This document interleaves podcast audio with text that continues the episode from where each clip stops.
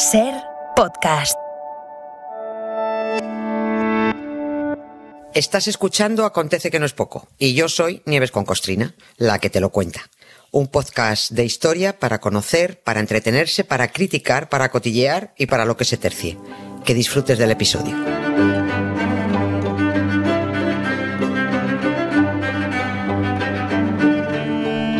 Hola Nieves, buenas tardes.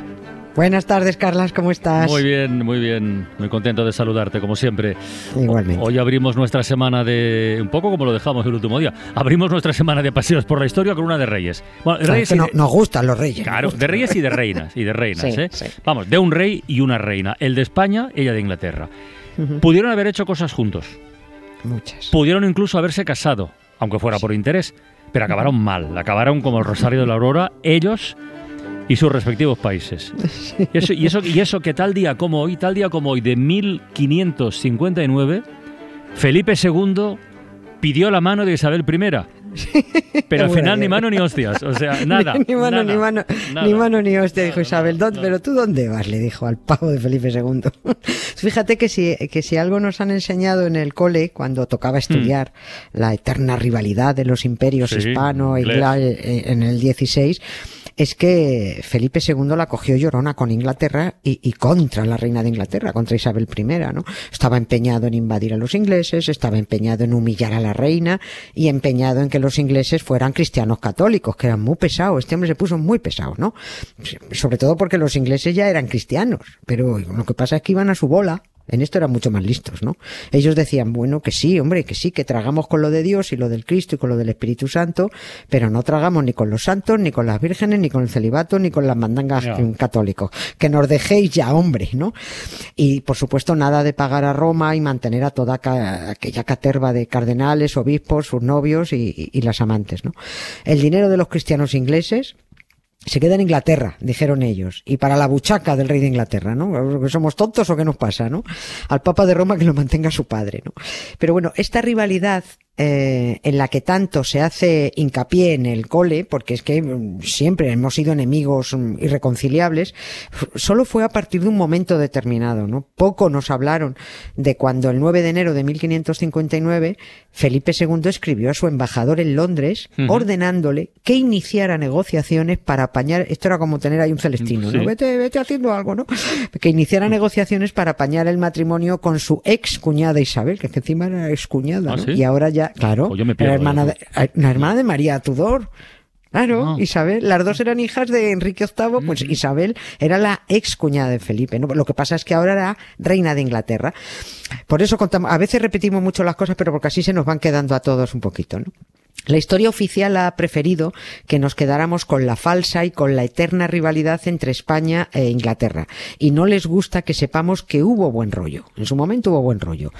Que Felipe llegó a ser rey consorte de Inglaterra porque se casó con su tita segunda, con María Tudor, ¿no? Y que después quiso repetir y volverse a casar con otra reina de Inglaterra.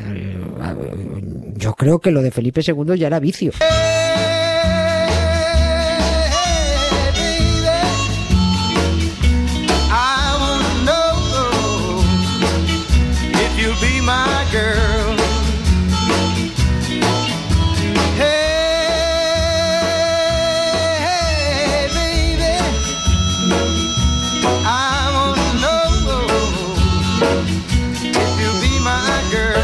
A ver, no adelantemos acontecimientos tampoco. Seguro que todo esto tiene una explicación. Sí.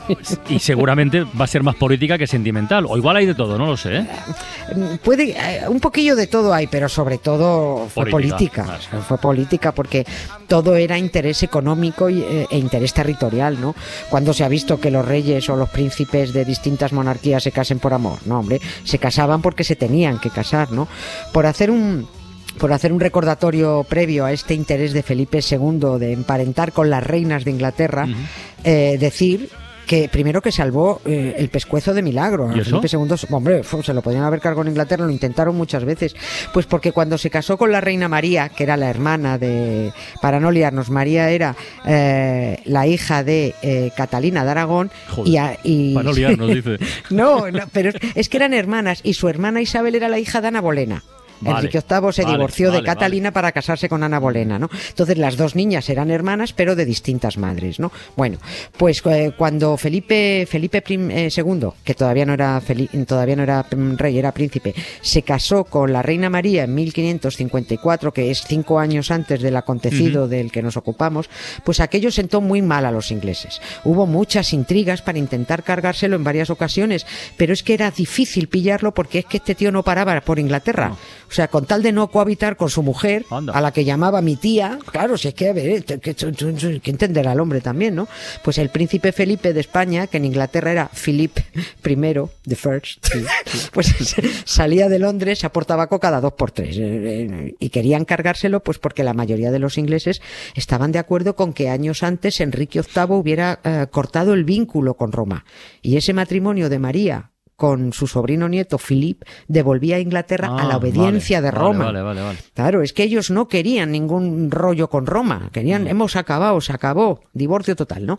Y es que, claro, doña Bloody Mary, que es María Tudor, doña mm. Bloody Mary, eh, no hacía más que mandar cristianos protestantes a la hoguera por la mala influencia de su marido el español, ¿no? Pero el caso es que no había forma de cargarse a Felipe. Él iba un rato a Londres, hacía con su tita lo que tenía que hacer, deprisa y corriendo y con una pinza en la nariz, y salía por pies camino de Flandes, pues para estar cerca de Popó papá Carlos V, ¿no? Y porque en Inglaterra corría además demasiados riesgos, él lo sabía, ¿no?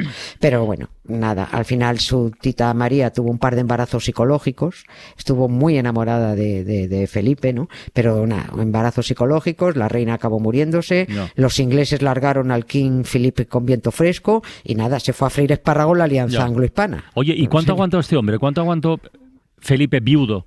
Antes de volver a intentar casarse con, la siguiente reina de Inglaterra un par de telediarios. O sea, que quería reenganchar rápido. Hombre, este se puso en marcha en el minuto uno de la viudez. Lo primero que, que, hizo nada más enterrar a su mujer, o a su tita, según se mire, fue apostar por Isabel como sucesora al trono y apoyarla frente a otras potencias para después ligársela. Dice, primero que se lo hagan reina y ahora luego me la ligo, ¿no? Aquí entra de, entra de lleno la política internacional. Felipe II, que ya era rey de España, porque su padre había cascado en Juste, necesitaba una alianza con Inglaterra como fuera, porque en ese momento el enemigo a batir era Francia. O sea, lo importante era que estuvieran los dos imperios unidos y ir contra Francia. Es decir, Felipe tenía que tirarle los tejos a Isabel y ennoviarse para mantener a raya a los franceses. Y además, la, es que aquella pareja ya era otra cosa, es que eran monísimos los dos, estaban más acorde en, la edad y en todo. Felipe tenía un tipazo, era rubito, guaperas, y Isabel pues pelirroja, inteligente, una tía muy seductora, ¿no? Y a los dos además les gustaba lo mismo, les gustaba la caza, la cetrería, la equitación, si es que coincidían en todo. Bueno, cosas de reyes, ¿sabes? Vámonos de caza, querido, pues lo mismo. El caso es que la tita, la tita María murió pues tal que un 17 de noviembre y un mes después Felipe estaba escribiendo a su embajador en Londres diciéndole que fuera tanteando el terreno, pero con cuidado. Ojo, no se fuera a hacer demasiadas ilusiones Isabel, porque él todavía se lo tenía que pensar, ¿no? Mm. Y además lo dijo muy gracioso. Lo que dijo exactamente fue, ni le deis esperanza ni la desconfiéis, sino que se vaya entreteniendo en el negocio hasta que yo me determine. No anda mal de autoestima el hombre. hombre, ¿Eh? este, hombre, el rey de España, te digo. bueno, y fue en aquella carta de enero de 1559 de la, a la que hacemos mención, cuando, de 9 de enero, cuando ya sí le dijo al embajador, oye, que ya me lo he determinado.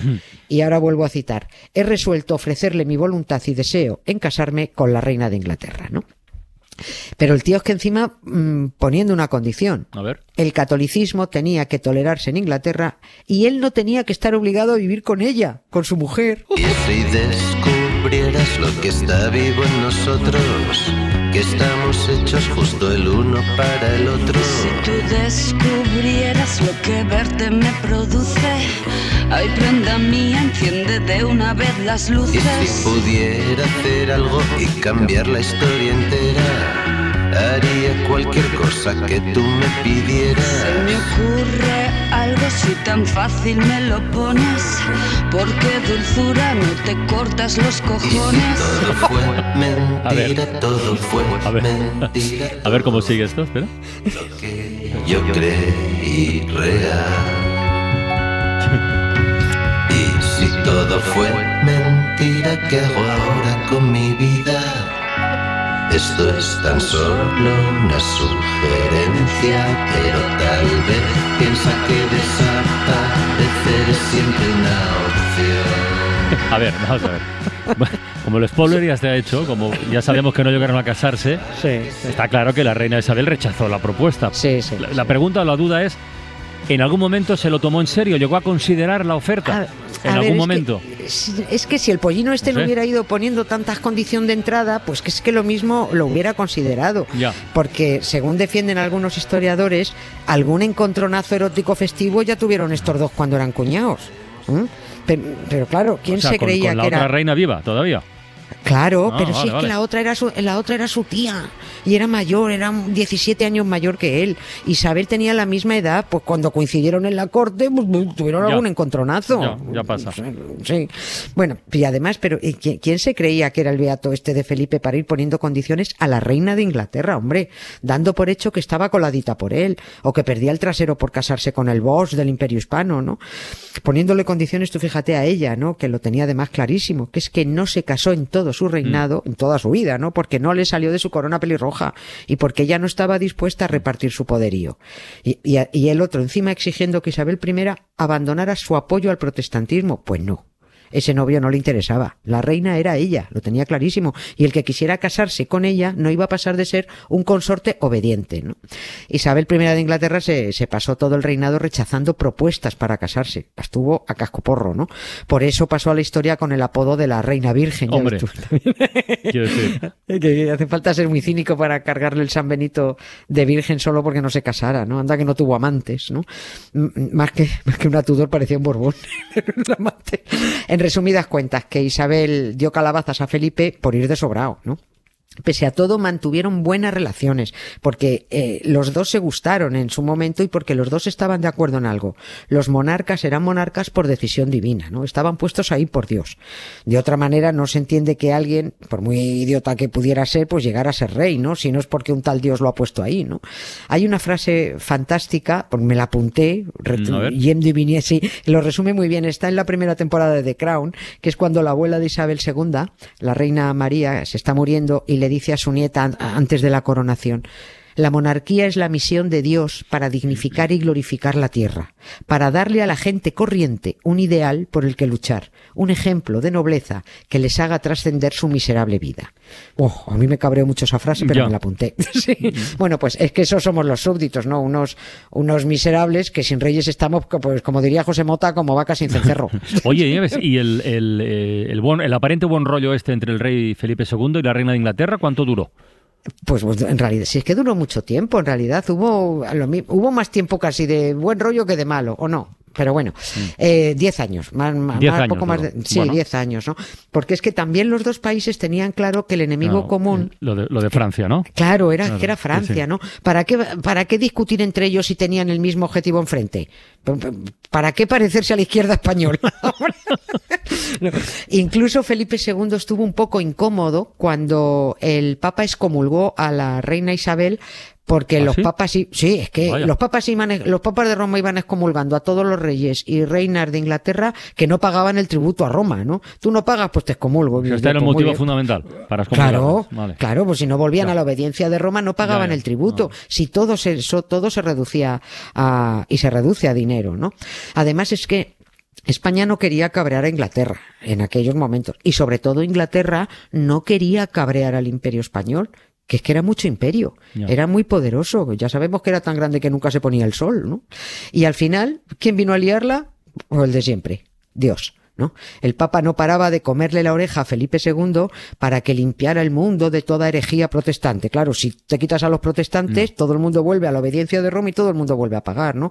Y venga a decirle a, a Felipe II, vigila el, vigila el catolicismo, ejecuta todo el que tengas que ejecutar, pero esto es así, ¿no? Que es que lo de amar al prójimo solo es una divina gilipollez para quien se lo crea, ¿no?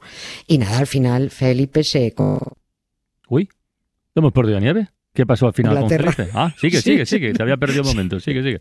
Ah, que Felipe se convenció de que, de que España tenía que aplicar el 155 en Inglaterra. y dijo, mm, y dijo aquello de que había que matar o prender a la reina Isabel, ¿no? Y poner en su lugar a una reina católica. Y bueno, ahí ya partieron peras. Felipe empezó a liarla con lo que llamó la empresa de Inglaterra, que era la invasión directamente, ¿no? Y la reina Isabel respondió y dijo, pues te voy a freír con la piratería, macho. Y sí, lo frió y se lió muy gorda. Bueno, la lió Dios, el jefe de los malos rollos.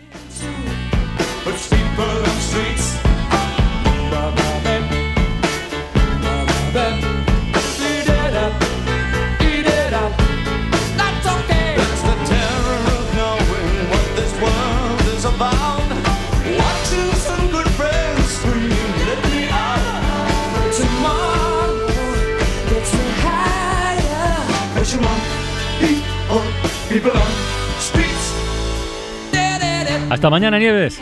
Un beso, Carlos. Muchas gracias. Para no perderte ningún episodio, síguenos en la aplicación o la web de la SER, Podium Podcast o tu plataforma de audio favorita.